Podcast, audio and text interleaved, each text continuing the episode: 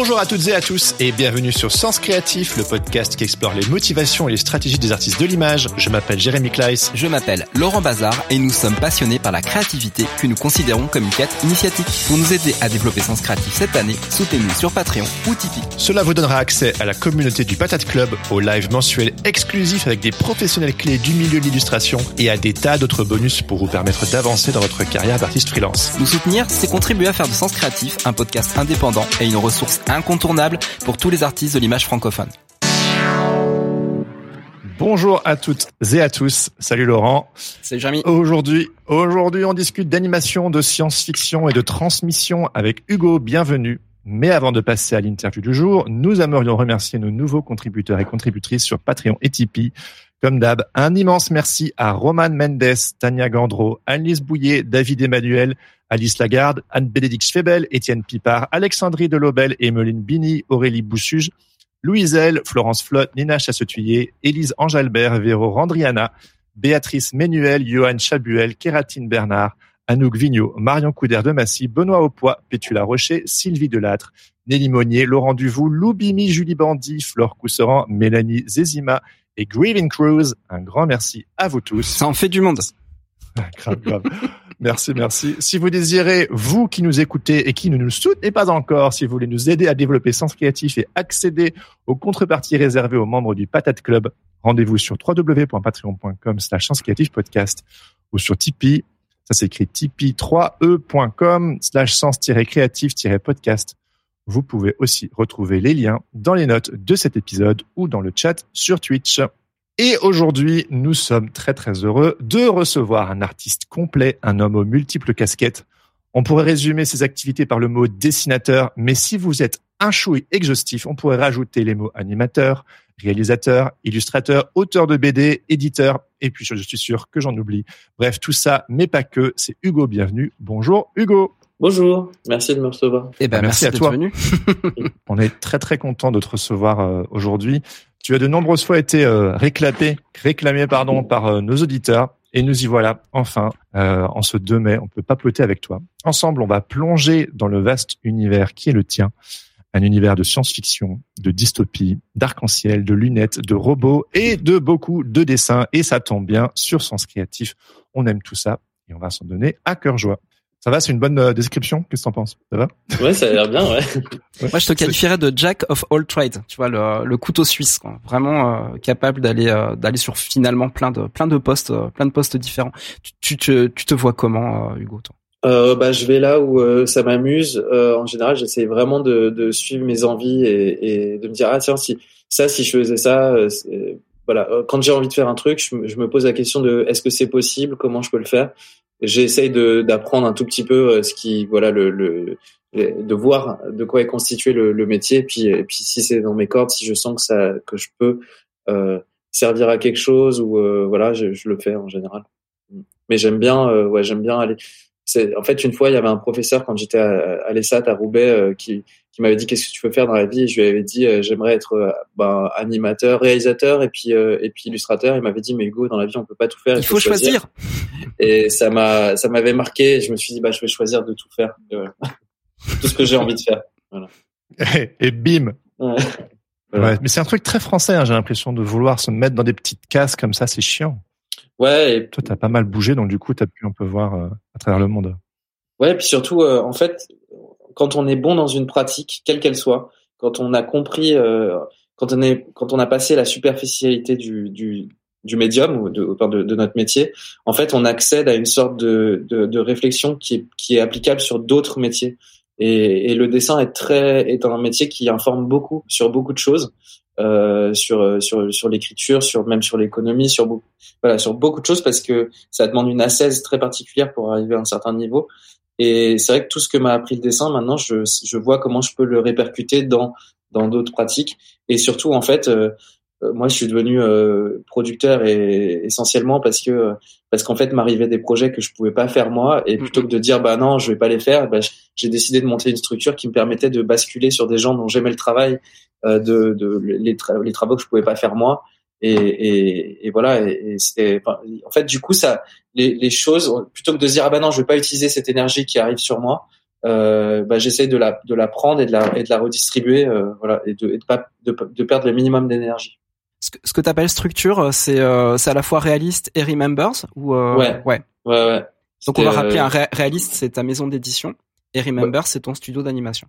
Ouais, c'est ma ma société de production et donc ça c'est ma la, le euh, Remembers Production, c'est la boîte de prod, et puis une deuxième, une deuxième entité Remembers qui est le studio, euh, qui est plus un truc de fabrication pure. Voilà. La production, c'est plus, ça me permet de plus gérer les droits, les euh, et, et la, le studio de la, la pure fabrication. Donc, tu as créé ta famille graphique, on va dire, ou ta famille créative, euh, plus précisément. Ouais, ouais. En tout cas, tous les gens dont, dont j'estime qu'ils ont euh, un, un, un sens euh, proche du mien, de, de, de, de comment raconter des histoires et puis et surtout de, de qualité euh, à la fois technique et, et, euh, et, et d'ambiance, de, de, de récit. Euh, ben, on a essayé de se, de se fédérer et de euh, voilà pour pour créer une sais pas comment dire, ouais une famille une, et des standards de qualité quoi. Ça doit être hyper euh, grisant d'être entouré de personnes talentueuses, de personnes que tu admires. ça doit être tu, tu as créé toi-même ton environnement de pour te stimuler ouais, c'est hyper stimulant et puis ça permet de, des fois même quand on est bloqué, euh, de, bah, de voir que les autres ils avancent aussi euh, et de, de, de, enfin les discussions, enfin d'avoir des discussions intéressantes tous les jours aussi, c'est, c'est quand même, euh, c'est quand même très bien quoi. Parce que dans notre métier, surtout en illustration, c'est un métier très ou en bande dessinée, c'est un métier très solitaire et même voilà, quand on est bloqué sur quelque chose, même techniquement, de pouvoir descendre et dire comment tu ferais ça en trois secondes, il y a quelqu'un qui te trouve une solution à laquelle toi tu n'avais pas pensé. Et, et, ça, et c'est valable pour tout le monde ici, c'est que on, on va vite quoi. Ça, ça permet de, de, de, sauter des étapes et puis des fois de prendre confiance euh, quand t'es pas au, top de ta forme. Voilà. Ça peut aussi avoir un deuxième euh, euh, truc qui, qui peut être dangereux, c'est que vu qu'ils sont très très forts, ouais, c'est qu'ils sont tous très très forts ici et des fois je me dis putain qu'est-ce que Qu'est-ce que je fais là? C'est ça, c'est ça. en tout cas, tu peux pas t'endormir. Ça, c'est plutôt pas mal. C'est que t'as pas, t'as pas le choix. Tu peux pas t'endormir parce que les, les autres avancent. De l'importance de bien s'entourer. Alors, tout ça, c'est toi aujourd'hui. Mais qu'est-ce qui fait Hugo Bienvenu? Genre, d'où vient-il? Comment en est-il arrivé là? Et donc, du coup, si tu veux bien, avant d'arriver à aujourd'hui, est-ce que tu pourrais nous parler un tout petit peu de ton parcours et de ton arrière-plan personnel? Je sais que tu as beaucoup voyagé notamment. C'est un peu euh, tout ce qui t'a façonné, euh, tout ce qui a façonné ton univers. Euh. Est-ce que tu peux nous parler un peu de ça? Et, puis qu'est-ce qui te motive à sortir du lit le matin? Oui, oui. Alors c'est la question, c'est la question un peu officielle, mais on, a toujours l'impression quand on voit ton taf que que tu as toujours, la motivation. As toujours la motivation, mais peut-être qu'on se trompe, je sais pas. Bah, vous me rappellerez cette deuxième question. Ça marche. si je l'oublie, mais grosso modo, bah, moi, je suis le fils d'une d'une graphiste. Elle était graphiste chez Playboy, ma mère quand euh, quand je suis né. Et, euh, et mon père était diplomate. Enfin, il finissait ses études. Et, euh, et, en fait, il avait un cursus de philosophie à la base, et puis après, il est devenu diplomate. Mais donc, je suis, je suis un peu la synthèse de mes deux parents. Euh, ma mère graphiste et mon père, on va dire philosophe. Et c'est eux qui m'ont donné, je crois, mes deux, enfin, ce qui constitue mon travail aujourd'hui. Et, euh, et en fait, après, moi, j'ai grandi au Guatemala, au Tchad et au Mexique. Et c'est ce qui a façonné, je pense, ma, ma mon imaginaire et, ma manière de penser les choses et, le, et, et d'avoir un, regard sur le monde qui est, qui est particulier, puisque j'étais toujours l'étranger là où j'arrivais. Et je suis arrivé en France, moi, quand j'avais 15 ans. Donc, euh, la France, mmh. pour moi, c'était un autre étranger. Et, euh, et, et j'ai toujours gardé depuis ça euh, ah cette espèce de, de, de, regard en biais sur le monde qui est pas le regard d'un insider, mais plutôt le regard d'un outsider qui, qui voit ce qui, comment fonctionne un système et qui, de quoi est fait le système. C'est quelque chose qui m'a toujours euh, fasciné. Je pense que c'est pour ça que ma BD Préférence Système s'appelle Préférence Système. C'est, euh, c'est, je me suis toujours dit, ok, comment? Parce que je débarque dans un nouveau système, dans un, dans un nouveau, dans un dans un nouveau monde. Euh, de quoi est fait ce monde, de, euh, quelles sont les interactions sociales, comment comment les gens interagissent, et, et après une phase d'observation, comment moi je peux m'intégrer et, et, et, et, participer à ce monde. Quoi. Voilà. C'est drôle, genre l'outsider qui observe sa propre culture au final, vu que tu es, français, si je me trompe pas. Ouais. C'est drôle d'observer sa propre culture de l'extérieur. Bah c'est bah vrai que moi je, le, je connaissais la France que l'été quoi que que que quand il voilà. et je connaissais du coup principe ouais du coup principalement je connaissais la Bourgogne parce que c'est là euh, d'où viennent mes grands-parents et et, et c'est d'ailleurs pour ça que dans dans toutes mes BD il y a des scènes à Vézelay et des parce que c'est les endroits que je connais depuis que je suis tout petit. Et et voilà et en tout cas, ouais, voilà, ça m'a ça m'a nourri parce que je bah, surtout le Mexique parce que j'étais j'étais le moment c'est le moment un peu où, où, notre identité se façonne indépendamment de nos parents et où, voilà les couleurs du Mexique m'ont beaucoup plus enfin il y avait des pubs Coca-Cola un peu partout il y avait des pubs Marlboro ouais c'est la pop culture aussi ouais mm. ouais voilà et, et euh, cette esthétique américaine des années 50-60 qui était, euh, je le dis souvent, mais qui qui euh, qui proposait une idée de. On retrouve dans ton travail. Ouais, ouais de d'un d'un je sais pas comment dire, mais d'un il y avait une il y avait un, un idéal de vie dans ces images et c'est vrai que c'est quelque chose qui m'a toujours parlé et et, et c'est pas que j'aspire à cet idéal totalement parce qu'il est il est fait de plein de choses mais justement en fait maintenant ce que je fais c'est que je je je je reproduis un peu ces images idéales euh, en les faisant grincer, en montrant, en les faisant, euh, en les faisant résonner avec des choses qui, des choses qui ne sont pas idéales, des choses qui, qui, qui sont réelles. Et, et, en fait, j'ai fait percuter l'idéal et la réalité, euh, et, et, je vois ce que ça génère comme, euh, ben voilà. Et, et, du coup, je le, je le fais dans la science-fiction pour montrer justement nos idées aujourd'hui. Euh, avec tout ce qu'on développe de technologie, de vivre ensemble et tout, en, en, tirant les lignes de, de, de, de ce de quoi est constituée notre réalité. J'essaie de voir euh, vers quoi elles tendent, euh, euh, quelle, quelle société elles peuvent créer et, et, de les remettre en question. Ouais. Bah, euh, la science-fiction, bon voilà, elle fait partie de, de, de ton taf. Euh. On, on, pourrait revenir un peu sur ton parcours, etc. Mais tu vois, tu parles de science-fiction et euh, y a, c'est un thème. Il y a bien un thème qui, qui, qui traverse aussi tout ton tout ton boulot. Tu utilises la science-fiction, mais pour parler de transmission. Mm. Et c'est ce, thème fait partie traverse toute ton œuvre. Et je t'ai même entendu dire dans une autre interview, transmettre, c'est résister. Mm. Et est-ce que tu peux nous nous, nous expliquer euh, pourquoi? Bah, bah du coup ça, ça, ça répond à la deuxième question que vous m'avez posée tout à l'heure. C'est ce qui me fait me lever le matin. c'est c'est ce truc de. Tu as bien rebondi. de, de, de transmettre et de communiquer. Et en fait c'est bah euh, transmettre, c'est résister, c'est, et c'est faire résister en fait. La transmission, c'est faire résister des choses dans le temps. Et moi, c'est, en tout cas, je pense quand on, on je pense qu'on on est tous les trois dans ce champ-là. Donc, euh, quand on a commencé, euh, quand j'étais jeune, moi, ce que je me disais, c'est putain, c'est, bah, c'est vers 8-10 ans, tu te rends compte que bah, tu vas disparaître et que qu'est-ce qui va rester de ton passage sur Terre et, et, et, de, et du passage peut-être à plus long terme de l'humanité? Et moi, c'est, c'est une question qui m'a toujours déprimé, mais qui en même temps m'a toujours fait exactement me lever le matin, c'est bon, bah, je vais essayer de laisser une trace dans le sable, quelle qu'elle soit, euh, et, et histoire de rester un petit peu plus longtemps que juste les, les quelques années qui, qui, nous sont allouées sur sur cette terre. Euh, après, euh, après ça, ça évolue. Justement, j'ai essayé, j'essaye de traiter la transmission sous sous plusieurs angles parce qu'en fait, à chaque fois, j'en découvre des nouveaux. Et, et ce que je veux dire par là, c'est qu'il y a dans la transmission, même si ça se fait au niveau individuel, euh, c'est c'est avant tout pour euh, pour le. Enfin, il y a un truc très collectif dans la transmission. C'est de c'est de partager une expérience et un savoir pour qu'il bénéficie à l'autre. Et, et en fait, c'est ça être un être humain. C'est parce que nous, on a un prisme de 45 degrés ou allez 80. Euh, on, ce, qui, fait nous les humains, c'est notre vision parcellaire du monde. Et donc, c'est de voir l'expérience des autres qui nous augmente. Et c'est pour ça que moi, je, pense que l'homme a soif de récits et de et de et d'images des autres et d'images du monde c'est pour augmenter sa vision du monde et pour le voir de manière la plus totale possible euh, et je pense qu'on a de la chance de vivre c'est c'est à la fois une grande chance et, et et quelque chose de terrible mais parce que parce qu'il faut évidemment structurer tout ça mais euh, mais par rapport à moi quand je suis né dans les années 90 on avait beaucoup de mal à avoir accès à des images et à des à des à des œuvres du, qui venaient du Japon par exemple ou de voilà et, et on payait ah bah très cher hein. voilà des VHS des livres des mm-hmm. machins alors bon aujourd'hui on peut voir ce que fait euh, euh voilà quelqu'un à l'autre bout du monde donc euh, donc c'est et c'est ça qui est intéressant dans la science-fiction c'est toujours montrer bon bah il y a ce pendant qui est génial et mais regardez ce que ce que le pendant négatif parce qu'une chose vient toujours avec des pendants euh, regardez ce que peut générer le pendant négatif de cette chose géniale Ouais, complètement. Mais c'est comme le fait, tu vois, de euh, à, une certaine époque, quoi, tu partais en voyage et tu, tu euh, plus t'allais loin, plus t'étais coupé, euh, coupé de tout.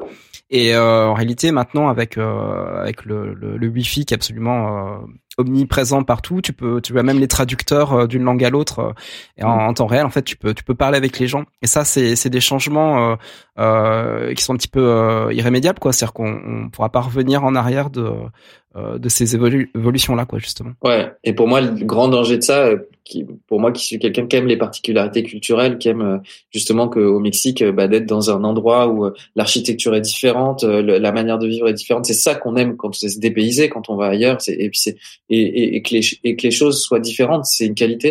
Et, et c'est vrai que dans l'uniformisation, maintenant où tu bah tu tu vas à peu près n'importe où, tu sais que tu peux manger à McDonald's, que tu peux aller au Starbucks. Enfin voilà, ça ça ça ça ça enlève un peu de la substance. Euh, moi, je suis, je suis contre l'uniformisation du monde. Je trouve que ce serait, ce serait dommage parce que l'altérité et, l'autre, euh, c'est encore une fois quelqu'un qui peut t'augmenter par sa différence et, et c'est dommage de. L'uniformisation pour moi est un grand danger de l'humanité. Ouais, complètement. Euh, dans cette idée de, de, transmission et donc euh, donc de résistance, en fait, tu, euh, tu, tu as déjà dit également que comme il y avait une, une profusion maintenant de, de production, justement, qu'il n'y avait pas à l'époque dont, dont, dont, tu parlais, c'est-à-dire que tout tout est déjà tout est déjà noyé avant même que ça soit qu'on puisse l'atteindre en fait. Ouais. Ouais, bah du coup, bah en fait, c'est souvent je compare ça à la carte du restaurant. Quand il y a beaucoup trop de plats au resto tu sais pas quoi choisir et souvent c'est un mauvais signe. Et en fait le, cinéma euh, les librairies c'est un peu la même chose aujourd'hui la même chose aujourd'hui. C'est qu'il y a tellement de choses à la carte que tu sais plus déjà ce que tu veux manger. Et euh, tu et, puis les choses aussi du coup euh, sont en compétition. Et puis ils se partagent un gâteau qui a pas grandi parce que le, on va dire que les, les lecteurs les, les, les, les spectateurs ont voilà, on est même si tous les jours tous les jours on gagne des millions de d'humains sur terre, euh, ben voilà, il y a, y a pas non plus euh, c'est pas ça va pas aussi vite que la création de contenu. Et euh, et donc c'est il faut avant il y avait des producteurs, des éditeurs dont le rôle était de justement de faire le tamis, euh, de de, de dire bon bah ça euh, ça ça va résister, ça, ça doit ça doit exister, c'est machin. Et, et, et le travail aujourd'hui, il y a quelques éditeurs, il y a quelques producteurs qui le font, mais c'est vrai qu'il y a et aussi euh, il y a eu il y a eu un deuxième phénomène qui s'est opéré et je crois moi j'ai fait partie de ce phénomène-là. Quand j'ai créé ma première société de production, j'étais à peu près persuadé qu'il fallait que, euh, que, que que les niches euh, étaient importantes et qu'il fallait aussi produire pour des niches. Donc je veux pas dire que c'est dire j'étais j'ai participé aussi à ça. Euh, mais le problème des, des niches, c'est que ben elles ont tendance à, à, à communiquer sur elle-même et à elle-même et, et d'émettre des messages à elle-même et, et, alors que en fait genre moi j'en reviens un peu si je je j'aime les grands récits universels parce qu'en fait ils s'adressent à tout le monde et et, et, c'est quelque chose que je dis dans préférence système mais mm. euh, le, le le récit universel part du particulier part de la précision de quelque chose de très précis de mm. très intime pour euh, et c'est ça qui en fait est universel. Parce qu'on est tous constitués de ces choses très précises. Et, et, et ce qui est bizarre c'est que maintenant en fait on a retourné le truc. On part de l'universel pour aller vers quelque chose de très exclusif et, et du coup de très clivant et de et qu'on ne peut pas partager. Et, donc ça c'est une c'est une question sur l'époque qui me qui me chagrine pas mal. Hmm. On rappelle un petit peu. Qu'est-ce que t'en penses justement ah, ce côté un peu plus pardon. Non vas-y vas-y. Maintenant je voulais juste rappeler euh, de quoi parler préférence système en fait, tout simplement. C'est en, fait ce récit euh, nous euh, nous emmène dans un futur dystopique où on a un, un, souci par rapport aux archives, c'est-à-dire vraiment les archives numériques qui ont pris une ampleur comme comme tu disais. Hein, c'est c'est un petit peu le risque que que ça arrive. Et on, on suit en fait l'histoire d'un d'un archiviste qui décide lui de son côté de sauver des des pièces créatives, des pièces d'art pour pouvoir les transmettre plus tard. 2001 Odyssée de l'espace. Voilà, par exemple.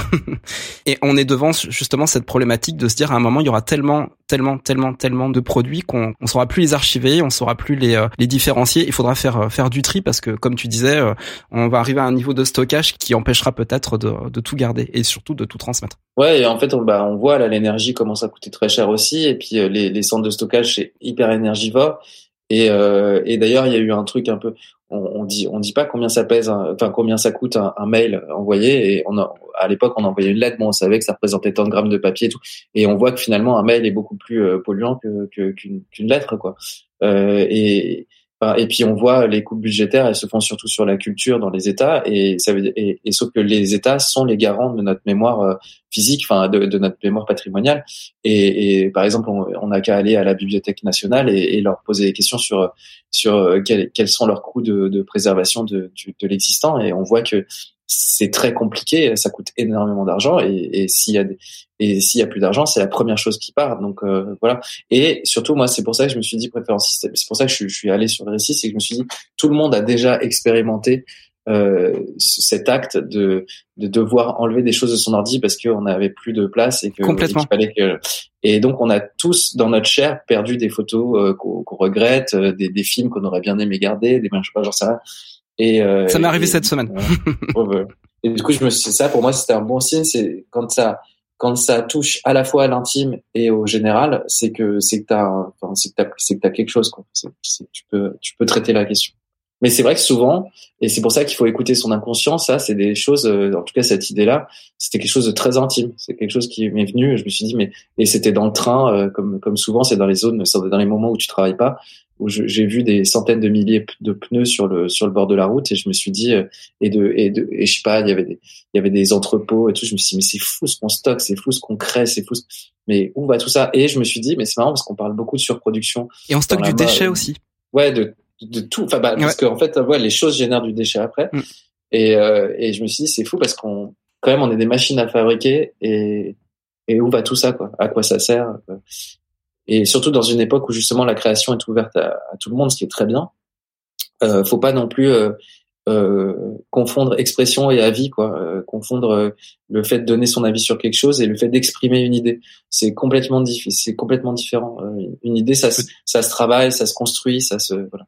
Tout n'est pas Tu peux, idée. tu peux développer Ouais, tu peux développer, ça je trouve intéressant. bah, la différence justement entre exprimer une idée, son opinion, parce que justement, tu parlais juste avant du fait qu'on arrive dans un monde de plus en plus polarisé et uniformisé, Mm. et euh, c'est c'est triste. Et c'est Mm. intéressant cette petite euh, nuance que tu que tu rajoutes. Ouais, bah une, une idée, c'est le fruit d'une construction, c'est le fruit d'une réflexion, c'est c'est et, et, et une, une opinion, c'est quelque chose qui est fluctuant. Enfin, je veux dire, il y a, on peut selon les, les selon les agencements d'une époque, d'un moment, euh, elle peut elle peut évoluer, elle est, elle est, elle est assez fragile, alors qu'une alors qu'une idée, c'est sur le ça se travaille, c'est du long cours, c'est c'est et, et je sais pas comment dire, mais il faut qu'elle il faut qu'elle résiste au temps. Une idée, elle doit Mm. elle doit avoir justement encore une fois une résistance. Et, et, et je trouve que des fois là en ce moment, bah, on, et même d'ailleurs sur les- et le, le problème aussi, c'est que des opinions sont relayées dans les médias comme des comme euh, comme des idées. Et c'est pas la même Mmh. chose. Elles doivent pas être traitées de la même manière, ne serait-ce que dans leur manière d'être d'être d'être répliquées quoi. Et, euh, et voilà. Et C'est- une idée qui est très chère euh, à Sens Créatif. Ce qu'on fait ici sur ce podcast, on parle souvent de le fait que la créativité c'est un processus holistique. C'est que Mm. au lieu de, bah, je sais pas, par exemple, on est travaillé par quelque chose, on est frustré par quelque chose, on a une opinion peut-être forte justement sur quelque chose, au lieu d'aller tout de suite le balancer comme ça sur les réseaux sociaux et s'énerver ou se créer du débat. Bah, après, c'est important aussi le débat, hein, mais que le fait de le travailler, de créer une œuvre, que ce soit une chanson, une BD, un film, un poème ou je sais pas quoi, mais de, de le transcender en fait. Et ça permet de se relier les uns aux autres, ça permet de créer un dialogue plutôt que quand on est là à se crier les uns sur les autres sans prendre le temps de transformer par la créativité. Ouais. Euh, c'est voilà, c'est pas le même, c'est pas la même chose. c'est notre travail d'humain en fait, de, de, de, de passer au tamis euh, ce qui nous arrive et de et d'essayer de, de trouver un de trouver un sens là-dedans. Et le et le sens euh, le sens met du temps à émerger souvent et il a, et il apparaît sous des formes auxquelles on s'attendait pas. Mais c'est ce travail-là qui fait que justement on est ben, on, on dépasse le simple constat et, la, le simple énervement. C'est là où on voit le les nuances, c'est là où on voit. Enfin voilà, moi je suis très attaché à la, à la distance et, et, et justement pour revenir au travail, euh, ce qui est, notre travail, c'est de moi moi je je je, génère pas d'image si j'ai pas une idée qui sous-tend ça ou une obsession ou machin. Bah c'est le temps de transformation euh, est, est mystérieux, il est et, il faut lui laisser. euh, bah, à part à part si on génère juste des produits, euh, si on veut trouver quelque chose de sensible, bah là ça ouais ça prend du temps et c'est un temps très mystérieux. T'as des moments comme ça euh, charnières un peu dans ta vie où tu t'es dit, euh, wow, ça j'ai besoin de le de le travailler parce a par exemple ce sujet de la transmission qui est fort chez toi depuis toujours, mais tout le monde n'a pas ça. Comment ça se fait?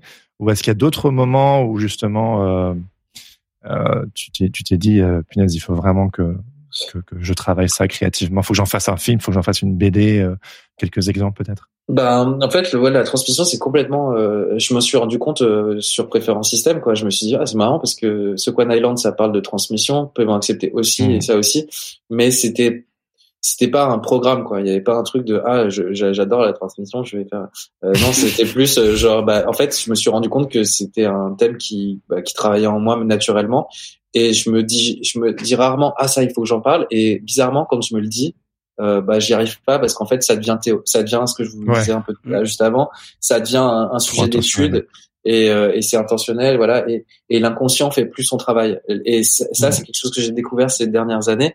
C'est euh, je j'ai découvert vraiment la différence parce que en, en, production en fait notre travail c'est de réfléchir euh, c'est de réfléchir à des stratégies tout ça machin. Et j'ai découvert euh, que euh, en fait quand on écrivait des histoires il fallait pas réfléchir il fallait penser. Hmm. et il y a deux choses c'est deux choses complètement différentes. Euh, voilà. C'est très juste ce que tu dis. D'ailleurs tu tu disais aussi que t'aimais pas trop te documenter. C'est-à-dire que faire des recherches c'est bien parce qu'on pas raconter non plus de, de la merde. Mais mais que si on se documente beaucoup trop on finit par assécher en fait son sa capacité justement créative. Ouais, parce que tout d'un coup, les idées, euh, on voit que les autres ont eu des idées qui sont intéressantes, que, et du coup, c'est compliqué de les utiliser parce que, et du coup, tu te dis ah, mais en même temps, bref, tu rentres dans une sorte de dédale où euh, tu dis ça, est-ce que j'ai le droit de le toucher, est-ce que j'ai pas le droit, euh, et puis aussi, il y a un moment où bah tu connais trop le sujet et la part de mystère dans le la part de mystère dans la création est hyper importante. C'est bien de pas savoir de quoi sont faites les choses que tu travailles. Euh, parce que parce que sinon tu es en train de faire du conscient et, et, et en fait la zone de conscient dans, du, du, cerveau, on va dire que c'est la surface de ton cerveau, mais le volume de, de l'intérieur de ton cerveau, il est beaucoup plus gros et ça c'est l'inconscient. Donc en fait, c'est mmh. réfléchir et penser, c'est réfléchir c'est c'est la surface et puis euh, penser c'est le c'est le volume quoi. Et, et, et moi vraiment je, maintenant je fais vraiment confiance avant je, et à l'école on nous apprend pas ça, on nous apprend à réfléchir, surtout en école d'art. Ouais. Et euh, concept, concept, concept. Ouais, et à créer du discours et tout ça machin. Mm, mm. Et sauf que du coup, ça occulte et il faut toujours pouvoir expliquer ce que tu fais. Mais en fait, moi, les auteurs que j'aime, c'est ceux qui sont pas capables de me dire pourquoi ils ont fait. et, et pour moi, si et c'est après en fait, une fois que tu as fait ton truc, que tu peux expliquer ça, parce qu'en fait, tout d'un coup, ça t'a sauté aux yeux. Tu t'es dit ah mais mon inconscient a très bien structuré le truc et tout, mais ça vient de zones et il a fait se percuter des choses que toi, t'aurais pas pu euh, consciemment euh, aller chercher. Mmh. Et consciemment, en fait, tu as tendance, quand tu travailles en, en conscience, en réfléchissant, tu as plutôt tendance à aller chercher ce qui a déjà été fait ailleurs, à, à aller voir, les, à te dire ah lui il a fait ça comme ça, je pourrais faire ça comme ça. Alors que si tu laisses ton conscient, ton inconscient faire, il est en, il est en train d'aller chercher dans des zones beaucoup plus profondes ouais, que tu maîtrises pas, mmh. ouais que tu maîtrises pas et qui en, et qui en fait en plus sont euh, sont ancestrales tu travailles avec euh, avec la mémoire de l'humanité. Ouais. Alors que sinon, tu travailles juste avec ta mémoire personnelle qui est toute petite. Concrètement, comment ça paraît une question super bête, mais comment tu fais? Parce que il y a ce côté, on entend du lâcher prise, de, de l'inconscient, mais concrètement, quand on veut créer des choses, comment tu fais toi pour juste être dans de l'inconscient? Moi, j'ai une image, tu sais, genre un peu type ski ou genre, euh, tu sais, il y a pas d'intention, mais ah non, parce que euh, parce que tu tu en fait ton inconscient, tu c'est une sorte de je sais pas, c'est une sorte de saut euh, qui a pas de fond quoi, je sais pas comment dire. Et, et en fait, euh, bah, le travail, c'est tout d'un coup de, de, il y, a il, y a, y a quelque chose qui remonte de ton inconscient de très très bas. il est plein d'air et tout d'un coup, je sais pas pourquoi, il remonte à la surface de l'eau. Et tu te dis ah pourquoi ça s'est remonté? Tu t'attends un peu, tu, tu, regardes un peu le truc. Il y a un autre, il y a quelque chose d'autre qui monte, qui se met en relation, sais pas. Et puis tu, tu regardes pourquoi la relation elle est comme ça. Qu'est-ce qui, qu'est-ce qui tend ces formes entre elles? Qu'est-ce qui crée du ciment entre elles? Qui se machin. Et au fur et à mesure, le travail c'est d'ausculter ce qui, ce qui remonte et de et de voir ce qu'elles ce qu'elles veulent dire, pourquoi elles sont là. Et, et en fait, là, c'est le travail de, c'est notre travail de de structurer ça de, et, de, et de voir pourquoi les liens sont là. Et c'est presque la thérapie. ouais, ah bah moi je trouve que moi en tout cas le travail, le travail, euh, et c'est pour ça. C'est pour ça que ah, quand les gens disent que le travail c'est c'est c'est une, mm.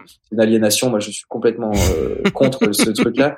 Le travail, moi, c'est ce qui c'est ce qui me libère de de mon de de de, de mon état euh, de vivant quoi. C'est enfin c'est à dire que quand sinon si je travaille pas j'ai l'impression je, je pense juste au fait que je vais mourir euh, dans pas longtemps et que et que, ouais, bien je vais mal et tout ça. Alors que le travail c'est un c'est un moyen de d'avoir un contrôle sur mon esprit sur ma vie sur euh, sur ouais et, et, en fait même moi j'ai fait des d'autres boulots avant de, de, de euh, quand j'étais étudiant je vendais des chaussures dans tous les boulots quand si tu le fais bien si tu le fais précisément avec intention euh, et ben en fait tu apprends des choses et, et quel que soit le boulot vraiment et je et, et c'est ce qui te permet de dépasser en tant qu'humain de parce que tu te dis ah tiens si je fais ça comme ça, je vais je vais ça va permettre ça et tout. Et, et si on réfléchit aux choses qu'on fait et, et qu'on rationalise, qu'on structure, et ben en fait on, on devient acteur de, de, de nous-mêmes. Et, et c'est là où je trouve qu'on prend le contrôle. Et, enfin, pour moi, voilà, le travail, c'est c'est avoir un contrôle sur le chaos euh, qu'est l'existence et, et, le mmh. et l'univers. Ah non, c'est ça. Nous, on a une petite, on a une petite théorie, euh, c'est le jeu, jouer le jeu du sans enjeu. Où je t'ai, je t'ai piqué tes mots, Laurent. Non, mais ça, très bien, vas-y, développe. Vas-y, Jérémy. Non, non, non, non, non, c'est ta théorie, c'est ta théorie. C'est Laurent, le master of chaos. Ah, c'est c'est c'est pas une théorie, c'est-à-dire que c'est une euh, justement c'est une euh, c'est c'est un lâcher prise euh, que que je conscientise tout simplement. C'est-à-dire que bah le, le le monde est chaos et en fait de ce chaos-là va va surgir des opportunités. Et en fait le truc c'est d'être c'est d'être attentif, c'est ce que tu disais Hugo, c'est que en fait si on est attentif aux signaux, on, on, peut on peut capter ces on peut capter ces choses qui sur, qui qui viennent de nulle part. Hein. Tu vois la l'inspiration, la, on, on pourrait faire tout un débat sur sur d'où vient l'inspiration mais en réalité, est-ce qu'on est nous capables en fait de comme une antenne d'aller capter ces choses-là qui vont justement parler à notre inconscient, qui vont faire sortir et surgir euh, surgir les idées. Et il y a un truc derrière ça, euh, parce que ça ça déjà c'est une première chose, mais derrière si tu euh, entraînes pas si tu ne muscles pas en fait cette euh, cette capacité d'attention en fait ça sert ça sert pas à grand chose donc en fait c'est le je pense que c'est c'est tout tout un jeu comme ça qui fait qu'il faut accepter euh, le fait de de pas tout savoir, de pas tout trouver tout de suite, d'avoir euh, ce, ce, syndrome de la page blanche, de euh, et plus plus on force, moins on trouve, etc. Et que les il y a des moments magiques. Et tu parlais du train. Je pense que le train c'est un moment justement on est on est on est embarqué en, en pleine vitesse dans quelque chose. Et là il y a des moments magiques qui peuvent surgir et les idées elles arrivent. Ouais, comme ça. Quand tu quand t'es plus dans la maîtrise. Euh, et ce qui est compliqué, c'est qu'il faut quand même avoir une maîtrise au quotidien pour euh, pour euh, avancer, pour pour c'est la tension, avoir une régularité. Mm. Mm. Mais mais de temps en temps, quand il faut savoir faut savoir prendre le pas de recul. Je crois que c'est Niels Bohr, je sais plus quel grand mathématicien, qui avait trouvé son équation qu'il cherchait depuis 20 ans. Un jour, il en peut plus, il dit vas-y, je vais à la plage, et puis il il met son pied sur à l'époque les les marchepieds étaient en métal et le son du métal lui donne lui fait apparaître l'équation et il retourne au bureau et il va il va écrire l'équation. Et, euh, et et donc mais c'est ça aussi qui est fou c'est que c'est magique mais mais pour pour que ces choses là arrivent justement il faut que les antennes soient soient orientées vers vers ce que tu cherches. Et donc il faut euh, voilà c'est un un mélange c'est un mélange très subtil. Et, et ouais, pour. Euh, tu cherches que toi, toi? Tu cherches quoi? Euh, Ça dépend des jours. ça dépend des. ça... en fait, euh, je, justement, je cherche pas grand chose. Je, je par contre, j'écoute les signaux. Je me dis ah tiens, ça c'est un signal faible, mais il est important. Ça c'est un signal fort, mais il l'est pas.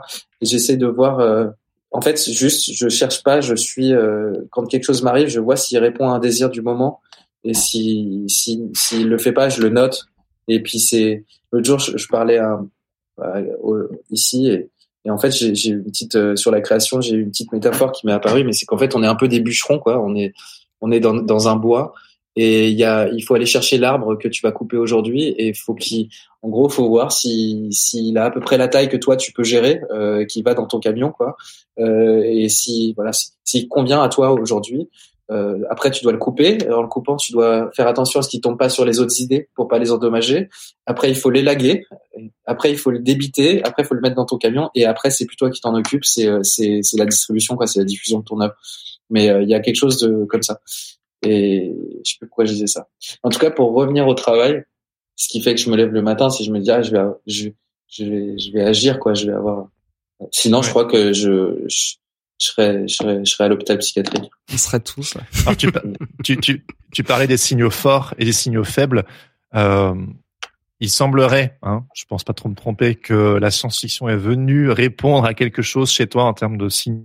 Bah, ton thème récurrent, c'est la transmission, ta grammaire, c'est le dessin, et l'univers que tu as adopté pour aborder les sujets qui t'intéressent, c'est la science-fiction, avec un petit goût prononcé évidemment pour la dystopie. Et je me demandais, vu que tu me parlais de capter les, les signaux forts, les signaux faibles, je crois que la science-fiction est venue répondre, c'est devenu un, un, signal fort. En quoi cet univers-là, il est venu faire écho à tes questionnements les plus profonds, justement?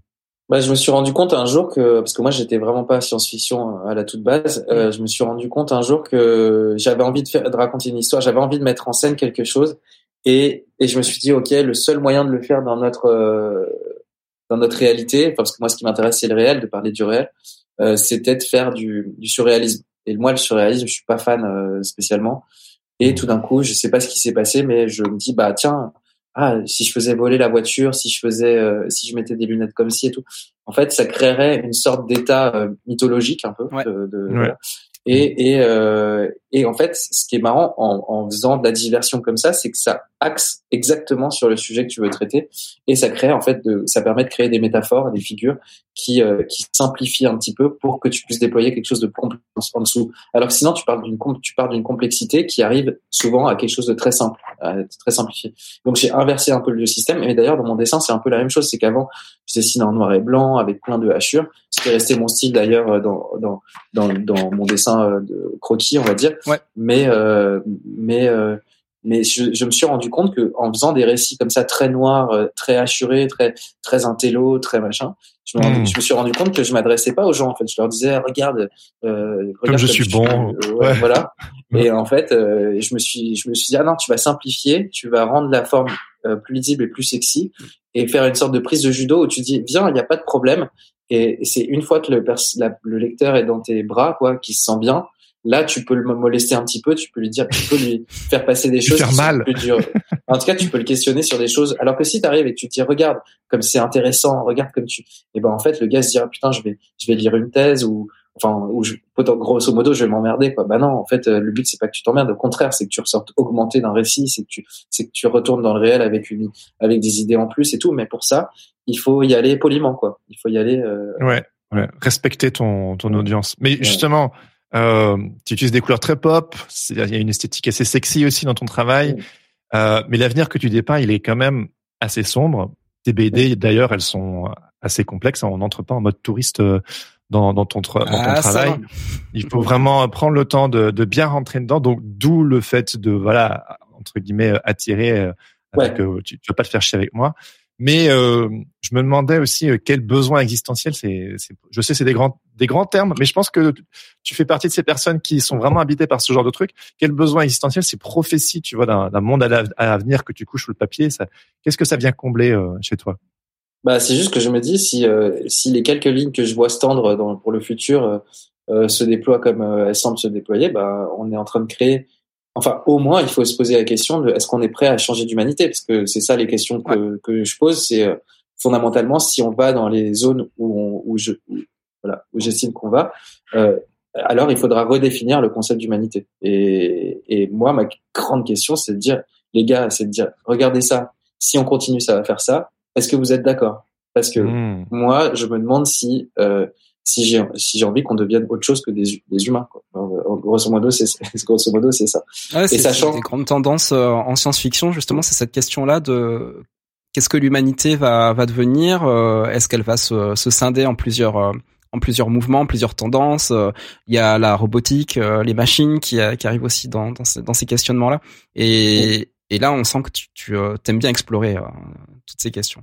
Ben, j'aime bien euh, dire bon bah au moins euh, les gars au moins on, y aura peut-être réfléchi ensemble euh, pendant mais parce que moi je pose que des, je pose que des questions c'est Pie XII c'est le pape Pie XII qui disait que au nombre de techniciens il fallait des philosophes pour comprendre ce que la technique allait générer clairement mmh. on a quoi on a trois philosophes aujourd'hui et je sais pas combien de techniciens et en fait ce qui est fou aujourd'hui et c'est ce que j'ai un peu essayé de dire dans le préférence système c'est qu'aujourd'hui ça va tellement vite aujourd'hui le saut technologique est tellement grand qu'on ne sait mmh. même pas on ne sait même pas ce qui va générer et on n'a même pas anticipé euh, ça.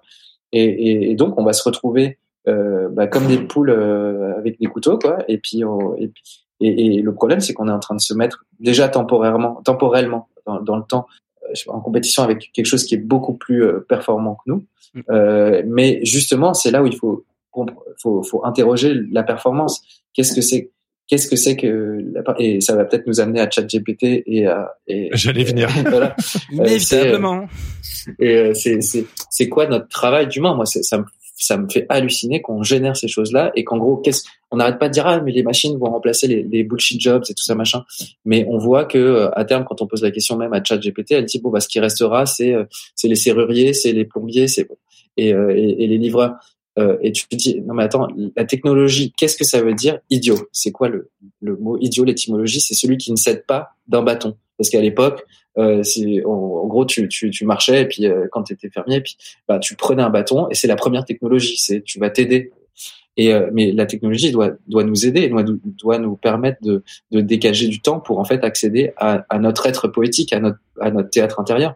Et c'est à ça qu'elle qu'elle a toujours servi. C'était ça la c'est ça la, la fin utile de la technologie. Et là, on est en train de se rendre compte que bah en fait la technologie va nous arracher à et d'ailleurs c'est ce qu'elle fait avec les téléphones portables on est en train de, on est en train de réfléchir tout d'un coup on est en train de rentrer en nous et d'avoir accès à des idées avoir accès à notre à notre imaginaire et tout d'un coup ça vibre ah super il a posté une, photo de son repas. Génial. Du coup là je, je tout d'un coup je suis remonté à une vitesse pas possible dans mon conscient. Et alors que j'étais dans mon inconscient tranquille en train de de, de je sais pas de flâner et de et de me faire traverser par des idées par de, et, et en fait toute la technologie aujourd'hui, le téléphone portable, moi c'est pour ça, surtout les smartphones, c'est pour ça que je leur en veux terriblement, c'est qu'elles nous ont arrachés à nous-mêmes. Et, et, et, et c'est en ça aussi, voilà, la technologie, faut la remettre en question, faut la, faut la questionner, lui dire, est-ce que moi j'auto, et en fait le problème, je suis, je suis la première victime, je suis le premier à regarder mon téléphone tout le temps. Alors que j'ai résisté pendant, je sais pas, trois ans, je voulais pas de smartphone. Bah bon, bah, à un moment donné, j'étais complètement off. Et, et, et, et, du coup, la société, parce que l'idée, c'est quand même de participer aussi à la société, c'est mmh. d'en faire partie. Et si tu refuses de, bah en fait, tu te retrouves complètement marginalisé. Oui, et d'ailleurs, euh, et d'ailleurs, on voit les, les, les vieilles personnes. C'est terrible. On leur dit aujourd'hui, si tu veux payer tes impôts, il y a plus qu'en ligne. Moi, je suis désolé, c'est pas possible. Si, si euh, à ce moment-là, il faut payer des formations aux vieux pour qu'ils puissent euh, avoir. et il faut leur payer un ordinateur, faut leur payer un, un, truc internet. Et ça, d'ailleurs, à long terme, euh, ça va créer, même ne serait-ce que ce petit truc, ça va créer des injustices sociales pas possibles parce qu'il y aura ceux qui pourront se payer un Wi-Fi, d'autres qui pourront se payer un enfin et, un ordinateur, et d'autres qui non. Et du coup, eux, ils seront complètement marginalisés. Et, et, tout ça, il faut le réfléchir parce que c'est c'est c'est nous demain. Et, et on n'arrête pas de parler d'inégalité sociale et tout machin, mais ça passe aussi par là maintenant. Et, enfin voilà, je m'énerve. Non, mais t'as raison, t'as raison t'énerver. Et d'ailleurs, je, je, trouve que t'as as trouvé un petit peu la, la, la, contrepartie à tout ça. C'est c'est quand tu c'est quand tu crées Mickey. Ouais. Je trouve ce personnage absolument fascinant parce qu'il est euh, dans, tes histoires, il est souvent plus humain que les humains. Parce qu'il euh, il étudie, hein, on sait pas trop ce qui se passe en, en tâche de fond dans, dans, dans ces programmes. Je pense que tu nous réserves des surprises pour le, le futur de Mickey, mais mais euh, tu peux nous expliquer un petit peu ce, ce personnage qu'il est et, euh, et, et, pourquoi dans ton univers, en fait, il est, il est très important? En fait, Mickey, euh, quand je l'ai trouvé, c'est je, l'ai trouvé à l'occasion d'un clip. En fait, c'était un, Antoine euh, Cogut qui m'avait fait euh, euh, la musique de mon film de fin d'études de Gobelin. Et puis je lui avais dit, bah écoute, un jour je te ferai un clip et pour te remercier. Et puis quelques années plus tard, huit ans, je crois, je, il, sort un album et puis là je me dis bon je vais je vais lui faire quelque chose. Et là je me dis je, voudrais parler de la fin de, l'humanité et la fin et je me suis dit c'est c'est quoi la fin de l'humanité? Euh, et, et, là je me dis mais en fait euh, on sera mort quand notre le fils de l'homme sera mort. Et je me suis dit c'est quoi le fils de l'homme? C'est un robot. C'est les robots. Et donc mmh. je me suis j'ai mis en scène la, la mort de, de, de, du fils de l'homme du dernier robot. Et, euh, et donc c'est comme ça qu'est né Mickey. Euh, et après, je, je, me suis mis à l'interroger. Enfin, et je me suis rendu compte que cette personne, ce personnage me permettait très simplement, euh, en fait, de, de, faire ce que je faisais naturellement, c'est-à-dire de regarder le, le, monde avec un avec un recul, de manière assez euh, neutre, sans avoir d'a priori, sans avoir de préjugés, et, et d'être le plus objectif possible. Et, et, en fait, il me permettait de dire à mes personnages des choses objectives qui sont jamais agréables à entendre, qui sont toujours mmh. euh, très enfin assez violente parce qu'en fait euh, les humains et ça j'en parle dans PMO Accepté mais on passe notre temps à se créer des petits mensonges oui on, on ment c'est le principe de l'humanité on, voilà on, ment on se met des pour échapper à, la peur mm. voilà exactement. Et, et là l'idée c'était de non de, de, créer un personnage qui est notre miroir et qui nous renvoie une, une, une image qui est pas agréable à recevoir et, et, et moi-même qui me permet de, de, de regarder des choses que que j'aimerais pas voir et de me les prendre dans la gueule et de me les dire à moi-même et, ça, c'est souvent quelque chose que je dis à mes élèves comme dans les écoles où je passe, c'est c'est euh, euh, faut à la fois se respecter pour pas euh, voilà, mais mais grosso modo, euh, tant que tu sais pas que t'es une grosse merde, euh, tu peux pas faire quelque chose. Enfin, il faut il faut avoir faut avoir compris ce truc que t'es pas on est tous des humains, il n'y a pas meilleur qu'un autre et tout. la seule chose que tu peux faire, c'est accepter ça pour aller en fait au-dessus de ça, derrière ça. Euh, mmh. Mais sinon, tu es en train de te respecter et tu es en train de te dire ah non, moi je peux pas faire ça, il faut que je fasse au moins ça et tout machin. Non, mmh. t'es une merde, fais ta merde et après tu et, et voilà. Mais c'est ce qui me touche aussi pas mal dans tes BD, c'est que certes il y a une forme de désenchantement ou du moins on, on ressent une, une forme d'inquiétude, mais que voilà, tu es juste dans le questionnement. Mais il y a une réelle empathie aussi dans, dans ton travail sur tes personnages qui sont tellement humains, qui sont absurdes par moments. C'est ils sont parfois vraiment euh, dégueulasses et pourtant il y a quelque chose de touchant et puis il fonctionne comme un, miroir de nos propres paradoxes. Quand on se regarde, on se dit si on a un petit peu un minimum honnête avec nous-mêmes, on se dit mais en fait, euh, je suis peut-être pas l'homme le plus riche du monde comme dans Total, mais je. Mais j'ai des réflexes. Oui, voilà, c'est ça. On, on, s'y retrouve en fait et. C'est moi, c'est ça aussi. Pas très reluisant que tu nous renvoies. Bah, c'est qu'il y a tous en nous euh, un gros, un ou une grosse dégueulasse, un ou mm. un an ou une ange ou enfin, voilà, il y a, y a, on est, on est, on est des êtres pluriels en fait en nous. En nous, il y a et c'est cet éternel combat du bien et du mal que tout le monde doit mener dans sa vie. Mm. Euh, et, et, et c'est juste que nier le mal en nous et surtout dans les récits, nier le mal dans, dans ces personnages, c'est en fait euh, lui donner une place, lui, lui céder le monde en fait. Et, et moi, j'aime bien créer des, des, des, personnages qui se battent contre eux-mêmes, qui se, qui, qui, qui sont face. Moi, mes personnages, ils sont toujours face à aux horreurs qui sont et ils doivent se démerder avec ça et, et essayer d'être les meilleurs de version d'eux-mêmes et Yves, par exemple, qui c'est une, c'est une sorte de héros parce qu'il va sauver quelque chose, mais au fond, c'est quelqu'un de très égoïste aussi, euh, qui, qui, qui impose à, à quelqu'un d'autre, qui est sa femme, euh, quelque chose qu'elle n'a pas voulu. Euh, elle, par ailleurs, euh, c'est un personnage que j'aime beaucoup parce que, à mon sens, elle est le robot avant l'heure. C'est quelqu'un qui, qui, qui réagit que à des impulses extérieurs et donc elle, nous ressemble beaucoup, hein, bah ouais, en réalité, ouais. Et je pense que c'est le personnage qui me ressemble le plus, quoi. C'est mm-hmm. moi quand je l'ai écrit, je me disais, bah, je, moi, je suis cette personne devant un ordinateur toute la journée qui qui, qui, qui répond à des commandes, à des machins. Et elle m'intéresse. C'est presque le personnage qui m'a le plus intéressé parce qu'elle, elle, euh, je me sentais euh, à ce moment-là, euh, je, que je sentais que je détenais pas mon destin entre mes mains, que j'étais le, que ce que je faisais était le fruit de souvent de d'impulses extérieurs et qu'il fallait absolument reprendre le, voilà, la main. À quel moment tu t'es rendu compte qu'il fallait reprendre la main? On en parlait en off, tu as, une petite fille depuis 20 mois, donc j'imagine que ça t'a forcé d'une certaine manière. Mais même avant ça, euh, à quel moment tu t'es dit je peux je dois arrêter de fonctionner comme une machine? Parce que ta production est hyper impressionnante. Mm. Mais peut-être que ça a un coût le fait de jamais prendre de vacances et de, de saturer, je sais pas. Ouais, ce que je vous disais tout à l'heure, c'est que pendant dix ans, j'ai pas pris, j'ai pris, je faisais cinq jours de vacances par an, pas de week-end, euh, je travaillais 12 heures par jour, et j'avais de la chance d'avoir une femme qui travaillait aussi autant euh, que moi, et donc ah ça n'a jamais créé de conflit. Ouais. Mais euh, mais mais en tout cas, c'est vrai que à un moment donné, je me suis dit, c'était ouais, bah, c'était juste avant Préférence Système parce que ça commençait à fonctionner vraiment bien pour moi euh, parce que structure j'avais réussi à tout structurer.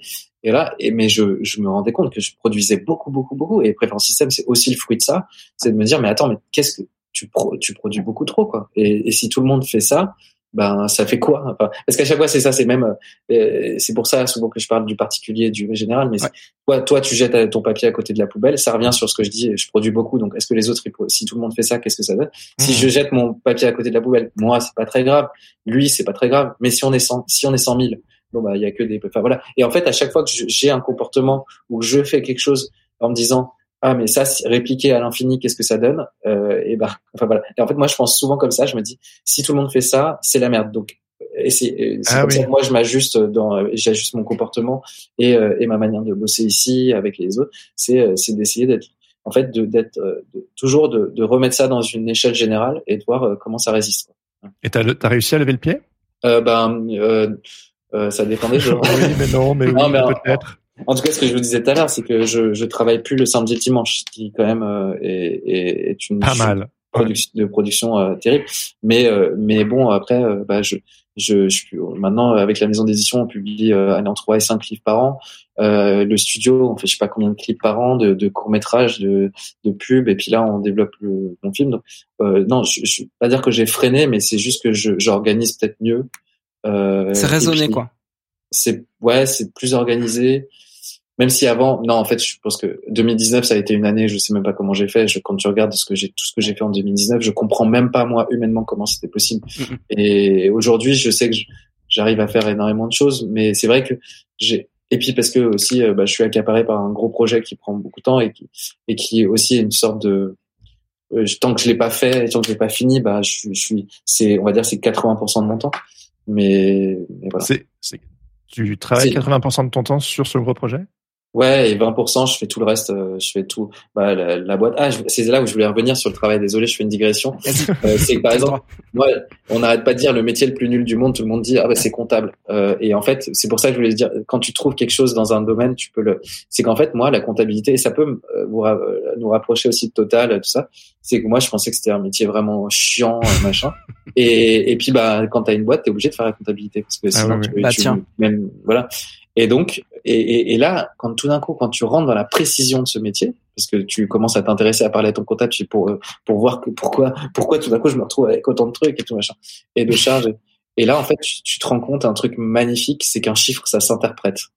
Et là, tout d'un coup, ça devient de la poésie. Et tout d'un coup, tu commences à comprendre que ce métier a un intérêt même poétique. Et, et enfin bref, voilà, c'était juste pour non, mais t'as tout dit. Tous les métiers, tous les métiers, c'est ça. Quand tu rentres dans la précision, il y a, y a toujours une poétique, même dans le langage qui est lié à un métier. Il y a toujours un langage très précis. Euh, voilà. Et moi, ça, ne serait-ce que pour le langage que génère un métier, je trouve ça intéressant. la, semaine dernière, la, semaine dernière, mon comptable, il m'a, il m'a présenté mon bilan, euh, bah, le bilan comptable. Il m'a dit attention, avant de vomir, je vais quand même vous expliquer un petit peu justement comment on interprète les chiffres. Et c'était génial parce que j'ai vraiment appris énormément de choses et euh, un petit peu comme, euh, comme tu viens de dire, Hugo, c'est c'est assez incroyable. En fait, oui, il y a, c'est pas juste, c'est pas juste des sommes quoi. Il y a, il y a quelque chose derrière qui qui dit aussi qui on est et, et ce qu'on, comment on peut faire quoi. Ouais. Mais ce qui me marque dans ce que tu dis aussi, Hugo, c'est le d'où l'importance de la précision. Tu l'as dit. Et donc du coup que si on veut se lancer dans un craft, un médium, un travail, un métier, que sais-je, quel que soit le projet, d'ailleurs, c'est pas obligé que ce soit du boulot. Euh, oui, ouais, exactement. La précision, euh, c'est donner ses lettres de noblesse à ce qu'on fait quelque part. C'est de pas faire les choses à moitié, c'est de les faire avec amour, avec passion et de, de, de se donner pleinement. Que si on fait la chose un petit peu à moitié, bah, le résultat sera peut-être à moitié. Et, ouais, euh, c'est clair. Et euh, il y a et puis c'est la répétition d'un geste. En fait, c'est l'acquisition d'un geste. C'est de réflexe. C'est ce que ouais, de réflexe. Ouais, c'est le craft. Ouais. Donc, tu, tu, tu, disais juste avant que tu euh, consacres, c'est étonnant, c'est inspirant, 80% de ton temps sur un gros projet euh, qui je crois est un projet personnel et 20% de, sur tes projets le studio, l'édition, etc. Je pense que beaucoup de gens rêveraient de pouvoir consacrer 80% de leur temps à un projet de cœur et 20% juste pour faire rentrer des ronds. Est-ce que tu peux nous parler de c'est quoi ce 80% et c'est quoi ce, les 20% Mais ouais, c'est vrai qu'avant, bah, quand je suis sorti de l'école, je m'étais toujours dit, euh, allez, si tu, faut s'obliger un petit peu parce que bah, je vais gagner ma vie et je vais le faire. À l'époque, je me disais bon bah 90% de ton temps, tu, tu, gagnes ta vie, et 10 pour, mais tu alloues 10% quoi qu'il arrive. C'est pour ça que je prenais pas de vacances, mmh. quoi qu'il arrive. Sur, et en fait, au début, la première année, c'était 10%. Et puis, ce travail a généré, en fait, c'est toujours ces 10% là qui ont le plus de valeur. Et ces 10% là, l'année prochaine, l'année d'après, sont devenus 20. Après, c'est devenu 30. Et en fait, euh, après, c'est justement, tu apprends à structurer mieux et Et euh, maintenant, on va dire que ouais, bah, je, je, je, j'ai structuré la chose de, de manière à pouvoir passer 80% sur ce projet-là. Et on va voir, euh, comment ça se déroule après. C'est un film, euh, c'est un long métrage qui s'appelle Arco, et euh, c'est un, un film familial, une utopie heureuse, parce que justement j'en avais marre de, de, des dystopies qui, qui nous, qui nous condamnent, et je pense que comme les années, euh, les récits des années 50 à, à 80, enfin même à aujourd'hui euh, de science-fiction nous condamnent à une mort certaine et dans les pires conditions, je me demande si, et en fait on voit que c'est en train de se, se, dérouler, je me demande si c'est pas à notre tour à nous euh, tous de, de, faire des prophéties réalistes, hein, pas des pas des choses, pas des pas des utopies, pas des trucs, mais de, de, de faire le récit d'un monde viable et et, et, et où le désir, la beauté subsistent et, euh, et pour que pour qu'il advienne à son tour quoi. Voilà. Je trouve que c'est hyper touchant euh, parce que souvent même les, les films qui sont encensés, les films d'auteur, les trucs vraiment genre où là c'est un grand film, il y a vraiment ce truc euh, qui est une sorte de photographie ou genre un truc un peu cynique, un peu qui pose des questions et c'est important de, de, de, de ce que c'est aujourd'hui. Puis à côté de ça, t'as des blockbusters qui ou les films juste pour se divertir, mais et puis toi, il y a vraiment ce truc de je veux faire un, un grand film, mais qui apporte quelque part euh, un regard. Euh, c'est une prophétie. Euh, C'est quelque chose de beau, quoi. Ouais, enfin, c'est c'est bateau dit comme ça. Ah oui, mais bon, je, trouve que c'est très réducteur de dire comme ça, mais je trouve ça hyper trop chouette quand je regarde toute ta production et que là, tu veux vraiment travailler à fond pour créer un long métrage qui nous en met plein la vue sur quelque chose de voici un avenir meilleur qui serait éventuellement possible. Je mmh. c'est hyper bah, Bah, et puis c'est aussi parce que j'ai une petite fille aussi entre temps et que et que je me suis dit mais en fait je vais qu'est-ce qui va si elle lit mes livres là grosso modo elle va se dire mais, mais bon bah, il a passé sa vie à critiquer mais mais ou, ou, à ou à dire ah machin mais j'ai envie aussi qu'elle qu'elle voit que et, d'ailleurs pas que elle hein, que les enfants ou, et que leurs parents se disent ah mais c'est vrai que c'est à nous d'imaginer le monde de demain et que et et, et de pas penser euh, et ça c'est une grande question mais c'est le, ce qui a fait avancer nos, nos, sociétés, ce qui a fait avancer. C'est pas que la nécessité, c'est pas vrai, ça n'a jamais été le, entièrement le cas. C'est il y a le désir aussi. Et hmm. et, et si notre si notre désir c'est juste effectivement de s'en mettre plein les fouilles et puis de et puis de se casser et puis on a, bon bref ou de mais mais mais on peut avoir un désir de pour pour le pour le général pour pour pour le futur, pour nos enfants, pour les enfants de nos enfants. Et, et moi, cet absolu me plaît. J'ai envie de laisser quelque chose qui, qui dise, les gars, en fait, c'est à nous. C'est, il faut écouter nos désirs. Il faut écouter. Euh, et, et, et, par contre, pas, pas pas penser que les choses sont simples. C'est c'est pas ça veut pas dire ça. Mais mais ça veut dire euh, ça veut dire prendre nos désirs au sérieux et, et travailler suffisamment pour qu'ils adviennent. Et c'est un peu l'objet du film. Trop hâte. Mm. Ce, ce, ce, film, euh, pour nous, nous, être un petit peu documenté, ça fait euh, longtemps que tu en parles. C'est mm. comment de porter un projet sur d'aussi nombreuses années? Bah là, ça fait deux ans. Euh, et pour moi, c'est long, c'est vrai, parce que d'habitude, une BD. Bon, après, je travaille longtemps sur mes BD. Mes BD, c'est toujours le fruit de deux ou trois ans de travail. Préférence système, c'était trois ans. Mm. Euh, entre le moment où je commence et le moment où elle sort, c'est c'est long. Euh, c'est pour ça aussi qu'après, j'ai fait. Je, je, menais deux BD en parallèle. C'était pour pouvoir, euh, voilà, pour pouvoir avancer un peu plus, enfin, avoir une production plus, plus enfin, voilà, plus soutenue. Euh, et là, bon, le long métrage, c'est un travail colossal, euh, donc euh, je, je peux pas euh, mener trop de trucs. Ah, là, je vais sortir deux, deux petites BD qui vont sortir dans les prochains mois, mais c'est c'est des objets plus petits, c'est moins c'est moins global. Il y a un livre qui est pour ma fille et puis un livre qui est pour pour la Biennale de Venise. Euh, mais c'est vrai que la majorité de, de, de, ma réflexion, elle va sur ce film parce que je veux que ce soit quelque chose justement qui résiste et surtout quelque chose qui soit partagé. Je veux que ce soit un film qui qui qui s'adresse au monde euh, et pas simplement euh, aux médiathèques.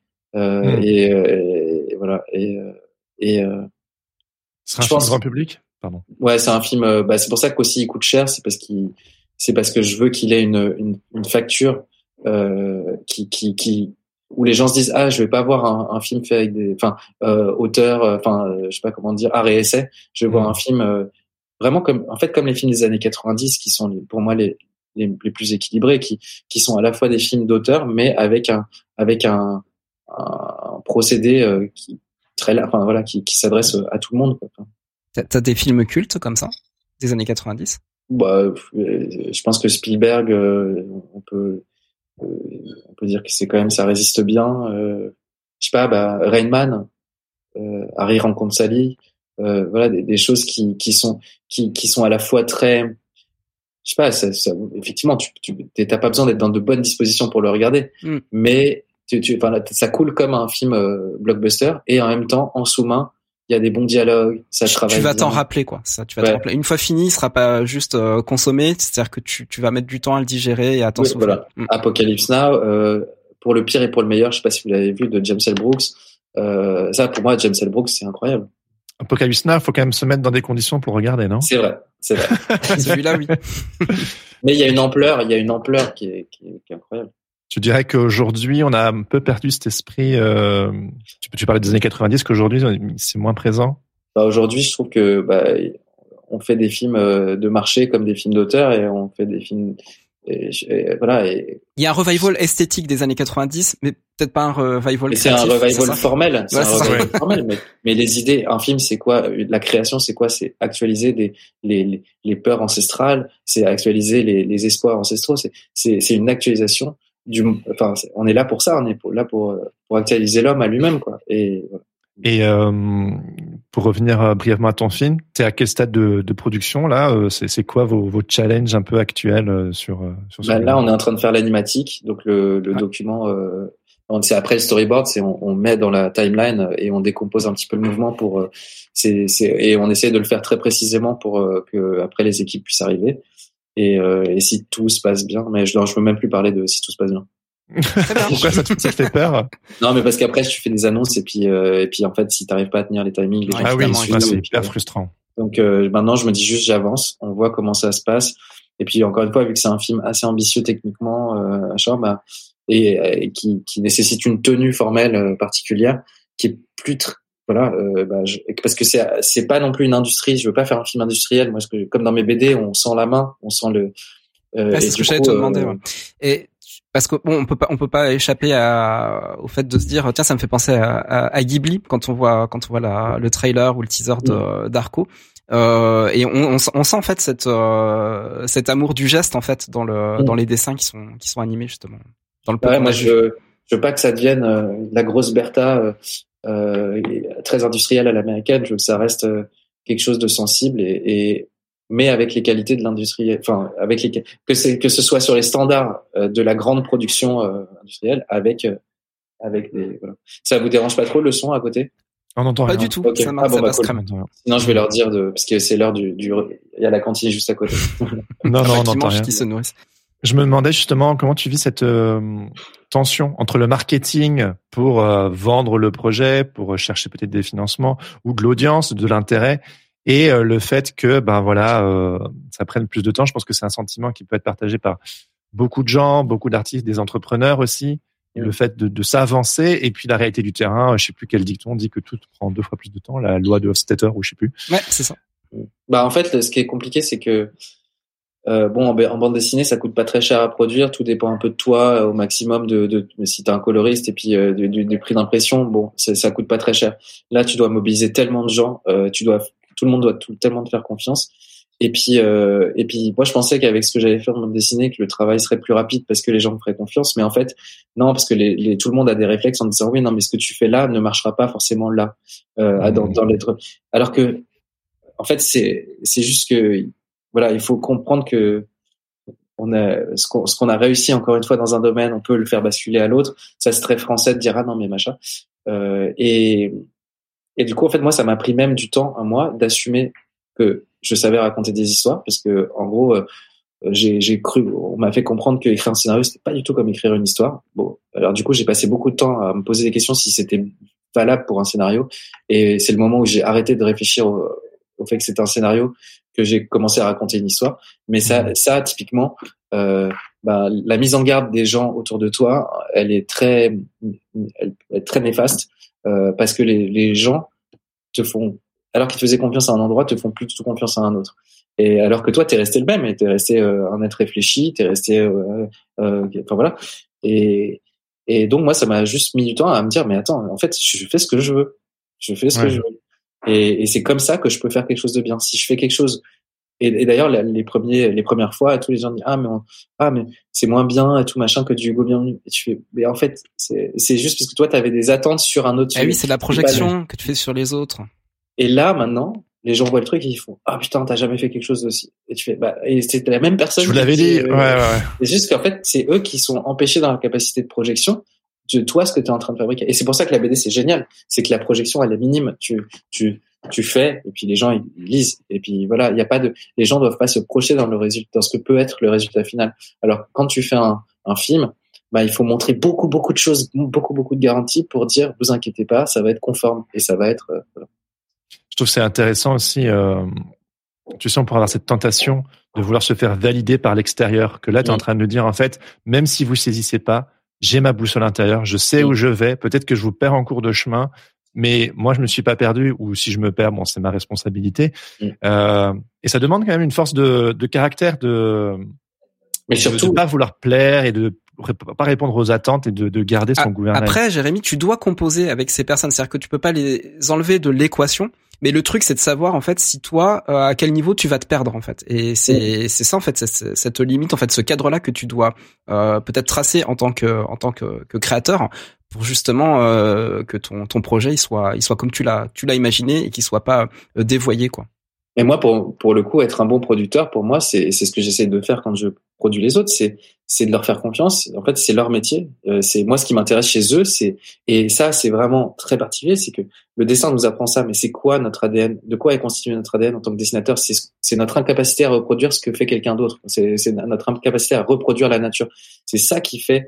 Euh, c'est la qualité de nos erreurs qui génère un style.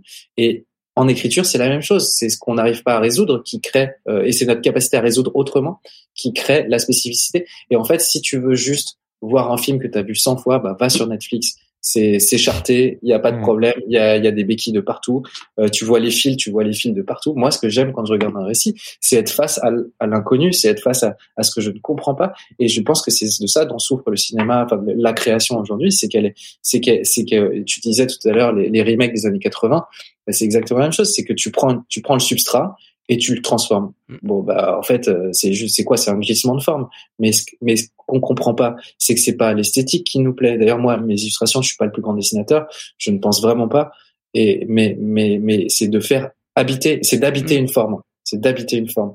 Et c'est souvent la question qui, qui c'est souvent tu vois des grands dessinateurs, tu te dis putain il est trop fort en dessin, mais son image ne me génère ne génère rien. Et c'est la question que normalement on doit tous se poser, c'est c'est la question, c'est la question toute bête de la représentation. C'est pourquoi je représente ça. J'ai une capacité de représenter, mais est-ce que ça vaut le coup de représenter ce que je représente? Mm. C'est voilà. Et bref. Est-ce que ça t'arrive Tu te poses la question. Est-ce que ça t'arrive des lecteurs ou des fans qui te questionnent en te disant mais mais toi qu'est-ce que t'en penses vraiment? Tu sais tu tu montres des choses, mm. tu fais des constats, tu tu, la, puissance de l'art, c'est d'évoquer des choses sans être entièrement clair. Mais est-ce que tu as parfois des personnes frustrées qui se disent, mais Hugo, bienvenue, il, pense quoi vraiment? C'est quoi ses, ses, opinions pour revenir sur sur le début de l'interview? Quand on voit ça, bah, de tes personnages, ouais, c'est sûr. Ouais, ouais, bah même euh, j'ai eu des j'ai eu des, des, des problèmes euh, parce qu'il y a des gens qui pensaient que ce que disait Donald Trump, dans, enfin Donald dans dans mm. dans, dans Paiement accepté, ils pensaient que du coup j'étais euh, j'étais un boomer parce que je. Mais c'est ça qu'il faut, c'est là où il faut faire attention. C'est pas parce que je mets dans la bouche de mes personnages des choses que je pense ce que disent mes personnages. Par contre, mm. euh, j'ai j'ai entendu des choses. Je je vois, je côtoie des gens dans le réel. Je côtoie des je côtoie des humains et en fait l'humanité est faite de ces gens-là aussi. Et moi ce qui m'intéresse c'est témoigner du détail de l'humanité aujourd'hui. Et dire que cette personne cette personne n'existe pas aujourd'hui ça n'est pas vrai. C'est créer un mensonge c'est créer une fiction euh, qui est pire que, que, que de le montrer que de dire ce personnage existe et regardez peut-être qu'il n'est pas que ça. Peut-être qu'il y a de la rédemption mmh. chez cette personne peut-être que et peut-être que c'est encore une fois ce que je disais tout à l'heure bah, on contient le pire et le meilleur mais mais il faut il faut il faut faire exister les deux euh, pour que, enfin en tout cas moi ce que j'aime c'est les récits où le, où le pire et le meilleur existent, pour qu'en fait ce soit au spectateur de se situer et globalement tous les spectateurs se situent du côté du bien parce qu'on est fait comme ça et on, on se positionne euh, et à part euh, à part je connais pas de grands méchants qui se disent ah ben moi je, je voudrais trop être comme lui je sais pas je, je, globalement on est plutôt du on est on est des êtres empathiques et et, et donc euh, mais si on fait pas exister le mal le bien ne peut pas exister non plus on est dans une voilà. de fait donc, ouais.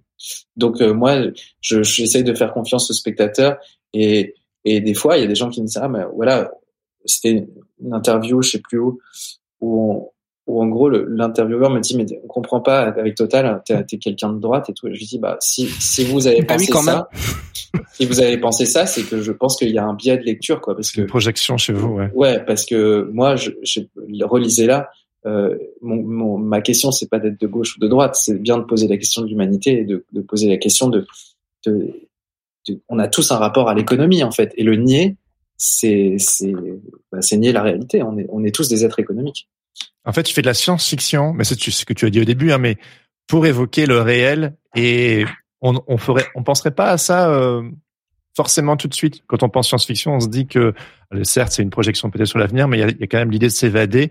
Que dans tous tes propos, il y a vraiment le fait de constamment revenir au réel. Je trouve ça hyper intéressant.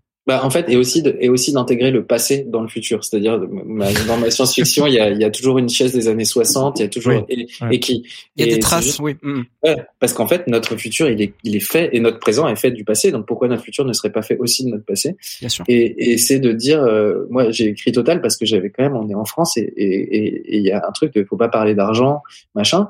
Mais du coup aussi, on, je, moi, je, je, je passe les détails, mais j'étais associé avec quelqu'un qui m'a vraiment euh, enculé. Mhm. Et, euh, et, et je me suis, et, c'est à ce moment-là, je me suis dit, mais en fait, bon, je peux, je peux effectivement râler et dire il m'a, il m'a niqué.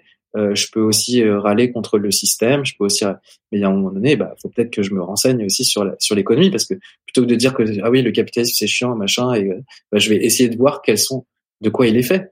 Et donc j'ai commencé à lire sur le, sur la, sur l'économie. Sur, j'ai, j'ai lu beaucoup de philosophie économique, Jörg Simmel. Ah oui, Total est bourré de de, de, de dialogues qu'on comprend pas hein, si on Oui, si on s'y est pas intéressé, ouais. s'accrocher. hein. Mais mais Ah, c'est jamais c'est jamais noyé euh, dans le récit. C'est-à-dire qu'en fait le récit il arrive quand même à, à découler malgré en fait ce langage qu'on qu'on n'arrive pas à capter.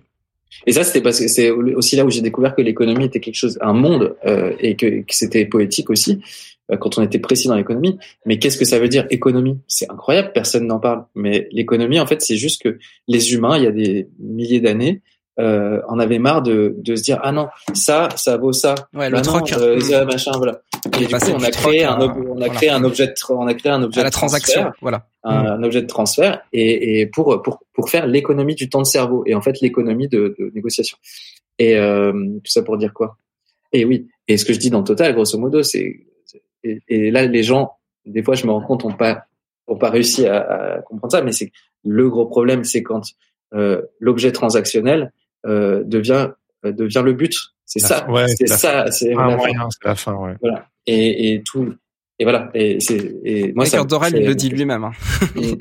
Il a- ah bah cool je, je me souvenais pas que j'avais mis euh, c'est au début, il explique pourquoi euh, pourquoi il fait tout ça en fait. Et, et c'est quelque chose dont tu as déjà parlé euh, à droite à gauche, c'est que pour toi, l'équilibre euh, financier pour te permettre d'être libre et de faire tous tes projets, c'est c'est important. C'est on peut pas faire des projets si on n'a pas pris le temps de mettre son nez dans des choses peut-être moins sexy, Mm. mais pour nous permettre d'être euh, d'être libre, quoi. Bah, il faut avoir des outils quoi, dans ta, tu vois, si tu veux euh, mettre un clou euh, sur, sur ton mur pour mettre un, bah, il faut que tu aies un marteau et il faut que tu aies un clou. Donc en fait, le plus t'as de boîte à, la, plus ta boîte à outils est pleine, euh, si tu as une visseuse, bah ça va encore plus vite. Si et donc en fait, mine de rien, bah les les moyens de créer, c'est quand même important euh, et il faut pas les nier. Et c'est vrai qu'à l'école, on nous l'apprend pas trop. On nous apprend plutôt à être des, à, tu, tu vois, il y a, il y a un idéal de de, de l'artiste qui Du est, concept, du concept, du euh, concept. Je le redis. ouais. Et puis euh, et donc voilà. Moi, je me dis, euh, non, aussi euh, se poser des questions euh, de comment, parce que après, quand tu sors de l'école, tu te rends compte que bah, si tu veux faire ça, peut-être qu'il va falloir que tu aies un peu d'aide, donc il va falloir que tu payes quelqu'un, donc il va falloir que tu, en fait, euh, il faut, il faut comprendre que bah, on est pris. Et puis tu vas pas dire à l'autre, fais le moi gratos, tu, tu voudrais pas le faire. Enfin, bref, du coup, en fait, au fur et à mesure, se tisse un maillage qui est hyper important, qui est le maillage social, économique, et il faut, et pour respecter l'autre, il faut aussi pouvoir d'abord, euh, voilà. Enfin, c'est c'est que des, c'est que des, c'est que des chaînes, quoi. Tout est tout est connecté. Everything is connected. C'est notre petite tagline sur Sens Créatif. On est très Ah bah, euh, Là, tu m'étonnes. c'est ouais. euh, pour Et oui, terminer, alors, autre chose, c'était, c'était, en fait, c'est pour revenir sur ce prendre, euh, sur on, on se ment, on se fait des mensonges et tout, et Oui. sur, et c'est que pour créer, je pense qu'il faut, euh, il, il faut respecter son idée, mais pas se respecter soi-même. Enfin, il y a un truc comme ça. Attends, faut que tu développes là. Non, mais alors, c'est- moi, je- J'ai j'ai un faut, truc à faut dire. savoir que faut savoir que bon bah t'es comme tout le monde, faut pas se prendre pour un pour un fou quoi. Faut se dire tu, es ce que t'es, c'est-à-dire pas grand chose. Et de temps en temps, tu as une idée qui, qui te plaît, qui t'as as une conne- t'as des connexions de choses, et ça, faut le respecter. Et ça, il faut l'emmener jusqu'au bout euh, dans le, du meilleur moyen. Tu, tu parlais, alors c'est, c'est génial ce que tu dis parce que tu parlais aussi de la différence entre originalité et singularité. C'est-à-dire que l'originalité, euh, mais il y a pas que tes personnages aussi en parlent. Mais euh, justement, le fait de chercher à être original, c'est une espèce de, de quête un, un peu vaine, alors que le fait d'être singulier, en fait, c'est à la portée de n'importe qui. Mais Ouais. encore une fois, il faut Bah, avoir les antennes. faut, faut accepter sa singularité aussi. Parfois, euh, c'est ça qui est un petit peu compliqué euh, Mm. À titre individuel. Mais en fait, on, quand on est, en fait, on est tous passés par là quand on était adolescent. On est tous, on a Mm. tous eu, euh, on a tous eu des complexes immenses. On a tous eu des, et, et le passage de l'adolescence, c'est le moment où normalement tu apprends à vivre avec ce que tu n'es pas et, et à comprendre ce que tu es et, et à assumer ce que tu, ce que tu es. Et voilà. Et dans les récits, c'est souvent, euh, parce que souvent on, on, on prend le truc par la- le mauvais côté, c'est on se dit ah il faut que tu trouves une idée originale. Il y a rien d'original. Il y a, a- il y a absolument rien d'original parce que on pense tous à peu près aux mêmes choses au même moment parce qu'on on est traversé grosso modo aujourd'hui justement par la mondialisation, par les mêmes choses, par les Et on, mêmes. euh, on, partage l'histoire de l'humanité tous ensemble. Voilà. Par contre, il y a quelque chose, c'est la précision, c'est la spécificité, c'est euh, quelque chose qui n'est, qui justement n'appartient qu'à toi et qui en fait que tu vas donner et qui va que tu vas donner et qui va et qui va être l'objet de désir à l'humanité. Et ça, c'est quelque chose de très spécifique. Encore une fois, c'est ce truc spécifique qui va devenir qui peut qui peut faire universel, universel en tout cas. Il y a, il y a une citation d'un graphiste américain qui s'appelle Paul Rand qui m'a énormément influencé déjà graphiquement, mais ensuite dans sa manière de voir le travail. Il disait "Don't try to be original, just try to be good." Et je trouve que mm. cette phrase, elle, elle, elle dégomme tout parce qu'il y a vraiment en effet cette petite tentation de ah comment je peux me démarquer, comment c'est quoi ce qui te rend différent. Euh, et c'est important de trouver aussi ça, mais que c'est pas la finalité au final. Don't try to be original, just try to be good. C'est déjà énorme en fait, et ça revient à ce que tu disais au niveau de la précision, euh, de la fidélité au, craft, de voilà, de en mode sniper. Quoi. Et en fait, euh, good, c'est juste, moi, ça, être bon, c'est juste euh, avoir réussi à accepter ça, que qu'en fait j'étais, que en fait j'étais fait de certaines choses et, et qui n'était pas le cas d'autres gens et que bah c'était ça qui faisait que peut-être je pouvais être bon si je si je travaille si par, par le travail quoi. Mais c'est en, et en fait moi quand j'étais étudiant je le dis souvent mais euh, les, mes profs ils disaient que j'avais un trait frigide et tout et du coup j'étais là genre bah j'avais pas le droit d'exercer ça parce que j'étais considéré comme euh, par, par mes enfin par ceux qui me précédaient comme pas, pas bon. Et c'est et en fait ça m'a pris du temps à assumer ce que j'étais et ce que je n'étais pas. Et, et, et je pense que c'est ce moment là où tu deviens bon et surtout tu deviens bon parce que c'est ce moment là quand tu sais précisément de quoi tu es fait, euh, c'est ce moment-là où tu n'as plus de questions à te poser, où tu n'as plus de justification à donner. C'est toi. Mm. Donc euh, voilà. T'as as des exemples de déclics comme ça de je, te donne juste une mini mini illustration euh, petit jeu de mots euh, quand j'étais plus jeune j'étais assez complexé du fait que je sois bavard et on mm. me le faisait tout le temps remarquer. Qu'est-ce que t'es bavard, Jérémy Et il y a quelques années, il y a un moment donné, je me suis dit fuck it, je suis bavard, so what? Et en fait, c'est, je venais de commencer à faire du podcast et j'étais genre bah ouais, en fait, euh, c'est une évidence. Si j'étais pas bavard, j'aurais pas fait un podcast, tu vois. Bah Donc c'est juste un petit exemple. Est-ce que toi, t'as des parce que ça, ça taraude tout le monde le fait de, de s'assumer, d'assumer ce qu'on n'est pas. Est-ce que tu as eu des petits moments comme ça, des petites épiphanies euh, que tu peux, euh, sur lesquels tu peux remettre le doigt et qui que tu te dis ouais là je me suis rendu compte que et ça ça t'a amené sur le chemin où là là où tu en es aujourd'hui? Bah, dans ma vie privée je sais pas précisément c'est à l'adolescence parce que des petits trucs mais pour le coup dans le dessin ça a vraiment été le moment où j'ai fait euh, euh bah j'ai c'était Fog c'était le clip que j'ai fait pour Jabberwocky. Ah oui, et où je me suis dit euh, bah vas-y en fait euh, je vais mettre des couleurs que j'aime, je vais le faire avec le trait que j'aime et je vais et en fait je vais assumer ma part de kitsch, je vais assumer ma part de mauvais goût, je vais assumer ouais, je vais assumer ce que ce que j'aime moi, je vais me faire plaisir. Je vais me faire plaisir en faisant quelque chose. Je vais pas essayer d'y aller euh, avec le doigt en l'air et euh, comme ça en mode snob comme euh, comme je pouvais le faire avant parce que c'est comme ça qu'on m'avait enseigné qu'il fallait enfin fallait être élégant, fallait être machin et en fait non, l'élégance c'est quelque chose qui se redéfinit, le tout tout tout se redéfinit. Car Lagerfeld disait quelque chose euh, il disait tu vois cette fille la personne l'avait vue, c'est moi qui ai décidé qu'elle était belle, qu'elle était belle. Bah voilà, c'est ça en fait c'est ça nous notre rôle d'artiste c'est de montrer que ça c'est ça c'est beau, c'est de c'est de c'est de sortir quelque chose quelque chose d'infinitésimal du réel et, et, de le valoriser, de lui donner son existence. Ouais, c'est intéressant. Euh, notamment, euh, j'ai été voir tes courts métrages euh, "Maman" et "Je t'aime", qui, enfin, qui sont dans, qui, qui s'inscrivent dans le cadre de tes études. Hein, on entend bien, donc ça remonte sacrément.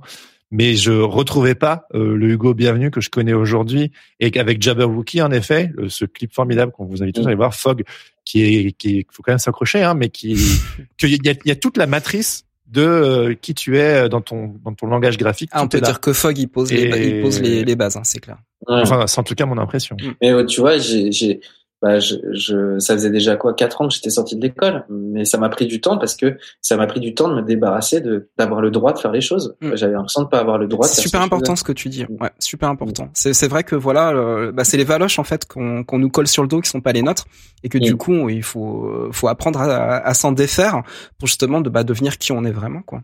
Ouais. Après c'est peut-être aussi ça, je vois euh, des fois le rôle de de nos enseignants. Euh, peut-être que moi ils m'ont tellement frustrés qui m'ont permis ça. Euh, je sais pas, il doit y avoir quelque chose de bénéfique là-dedans. Ah bah ça fait partie de l'inconscient, ouais, totalement, c'est ça. Mm. On a toujours besoin de se révolter contre quelqu'un et mieux vaut se révolter au final euh, contre mm. euh, ses profs quoi, parce que quelque part ça fait ça génère la frustration chez l'étudiant pour qu'il donne tout. Ouais, c'est clair. Après moi c'est vrai que quand je, je suis prof, j'essaie de faire l'inverse. J'essaie plutôt de de valoriser, de leur dire tout est possible, mais donnez-vous les moyens quoi. Ouais, ah oui, c'est hyper clé. Euh oui, c'est vrai, tu, tu, enseignes aussi. Oui, tu fais toute la boucle de la transmission finalement. Donc, ah, c'est vrai, c'est ah, vrai. Oui, bah, évidemment, bien sûr. Tout, tout, est lié, tout est lié. Alors sur la, la, petite note un peu plus légère de, de fin d'entretien, entretien, qu'est-ce que je raconte? Interview, discussion, très très intéressante d'ailleurs. Euh, tu as annoncé à quelques jours sur Instagram que tu as terminé ta prochaine bande, bande dessinée intitulée Le journal de Mickey. Vu que je suis tellement familier, enfin tellement, j'ai été obligé euh, pour préparer de me familiariser à mort avec ton travail. Donc Mickey pour moi c'est le robot. Et puis après, je me suis dit journal de Mickey, mais c'est journal de Mickey? Enfin, il y a un petit jeu là, et euh, qui, qui, sonne comme une évidence. Hein. Euh, et voilà, est-ce que tu peux un petit peu nous en parler, vu que c'est un petit peu, ça, ça vient tout, tout, juste, tu viens tout juste de le finir?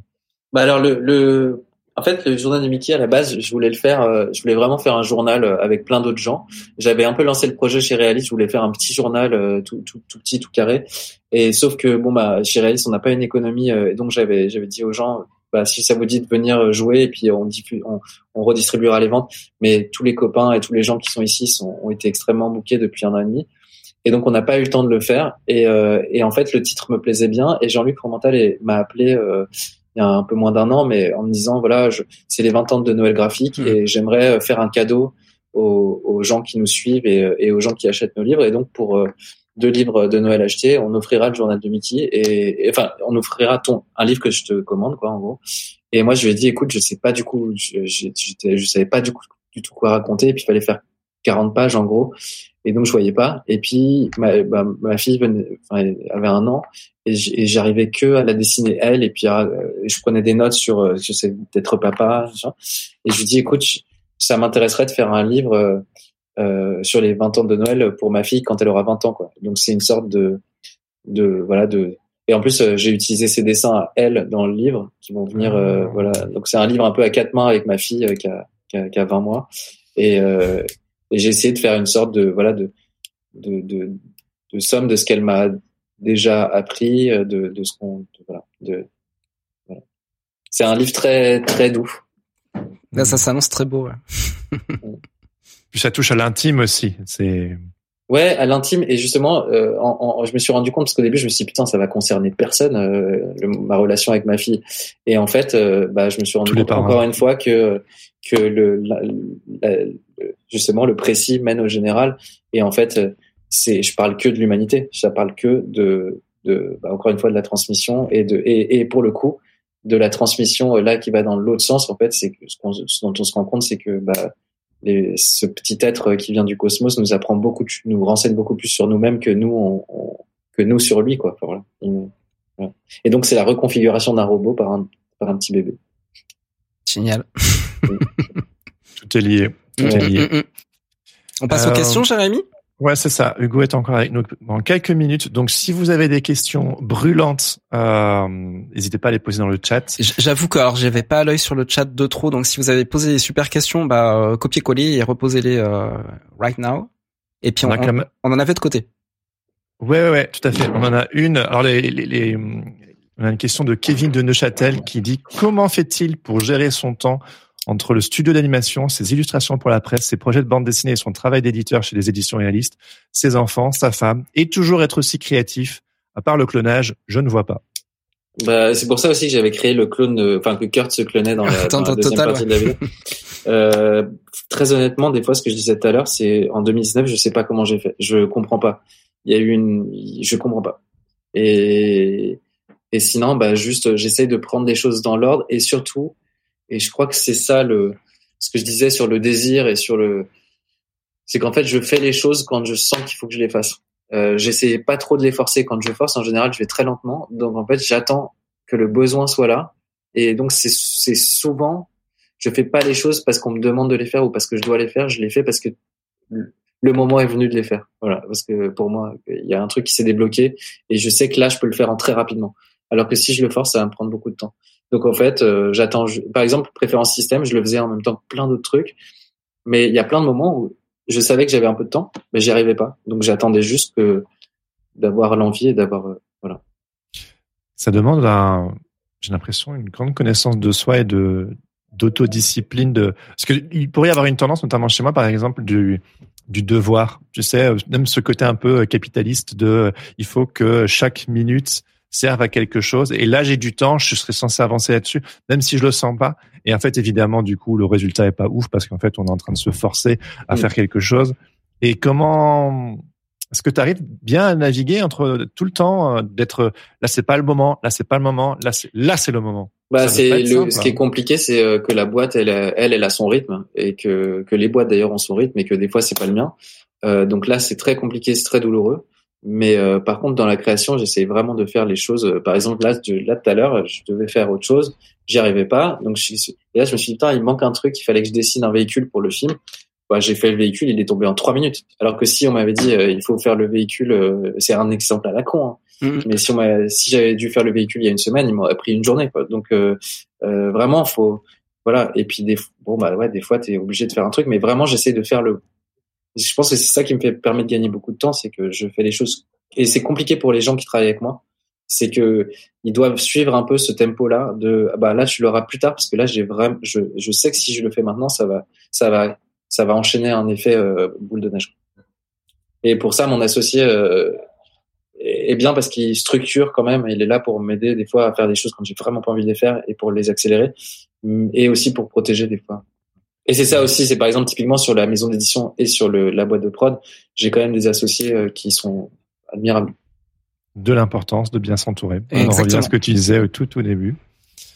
Cool. Bon, ben euh, ça me semble il y avait quelqu'un d'autre qui avait une question sur l'intelligence artificielle, mais on en a déjà parlé. Mm. Donc, euh, non, ce qu'on peut dire sur le truc, c'est que sur euh, ChatGPT et sur les autres trucs, c'est que euh, en fait, là pour l'instant, on se dit ah c'est c'est c'est chaud, on se met, on est mis en concurrence avec avec l'intelligence artificielle. Moi, je pense que c'est pas le c'est c'est pas le problème absolu. Le problème absolu, c'est que à terme, en gros, il y aura des choses qui seront robot made et human made, mm-hmm. que le human made ne sera accessible que par une élite euh, et, et, donc, euh, en fait, ça va créer deux humanités. Une humanité qui consomme que du robot made, qui est habillée en robot made, qui consomme des récits faits par des robots qui ne s'adressent pas en fait à, à, notre humanité, et, et, euh, et ceux qui pourront se payer l'humanité.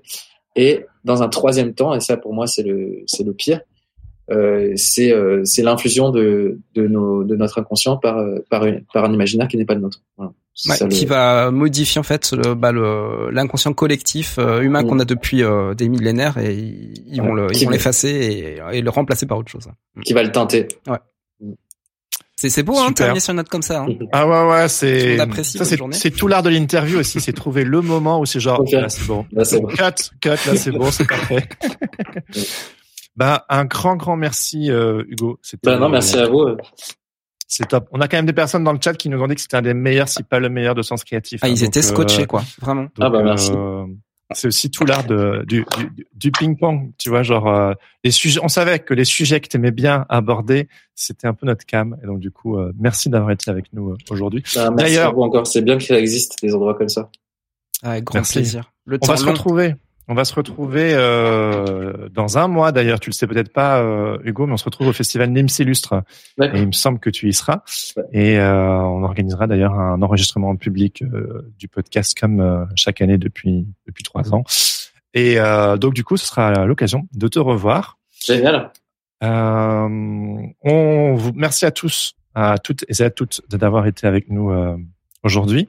On vous donne rendez-vous dans une semaine pour le grand retour du boxon créatif by Laurent himself, euh, le premier de cette nouvelle saison. C'était un, un épisode spéciaux qu'on faisait l'année dernière. On n'a pas encore fait cette année, donc euh, la semaine prochaine. Dans deux semaines, pour les membres du Patate Club, aka les personnes qui nous soutiennent sur Patreon et Tipeee, encore merci. On se retrouve en compagnie de Fred Benaglia, qui est euh, directeur artistique chez Bayard Jeunesse et qui viendra répondre à toutes vos questions. Alors aussi ailleurs c'est 25 années d'illustration aussi. Ouais, vous connaissez depuis longtemps, hein, Laurent, toi, toi, toi, et lui. Donc ça se passera ailleurs que sur Twitch, mais si vous êtes membre du Pathé Club, vous le savez.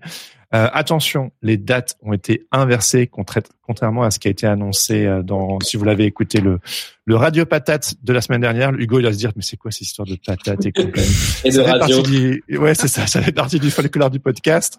Euh, donc la semaine prochaine, c'est public, c'est pour tout le monde, c'est sur Twitch, et dans deux semaines, c'est pour les membres du Patate Club. Euh, encore un grand merci euh, Hugo, merci d'avoir été avec nous aujourd'hui. Merci à vous. Et sur ce, on vous souhaite à toutes et à tous une très très bonne journée et on vous dit à très bientôt. Ciao ciao. Merci d'avoir écouté Sens Créatif. Si cette émission vous plaît, n'hésitez pas à vous abonner et à mettre des étoiles sur vos plateformes de podcast préférées. N'oubliez pas de nous soutenir sur Patreon ou Tipeee. Vous pouvez aussi partager l'épisode avec vos amis ainsi que sur vos réseaux sociaux. Un grand merci à Adrien Guy pour l'habillage sonore de ce podcast. Retrouvez toutes les infos sur le site www.senscreatif.fr ainsi que sur Instagram senscreatif-du-bas podcast. Si vous avez des commentaires ou des idées pour des invités, n'hésitez surtout pas à nous laisser un message. Sur ce, on vous donne rendez-vous dans deux semaines pour un nouvel épisode. En attendant, restez créatifs et surtout n'oubliez pas, Everything is connected!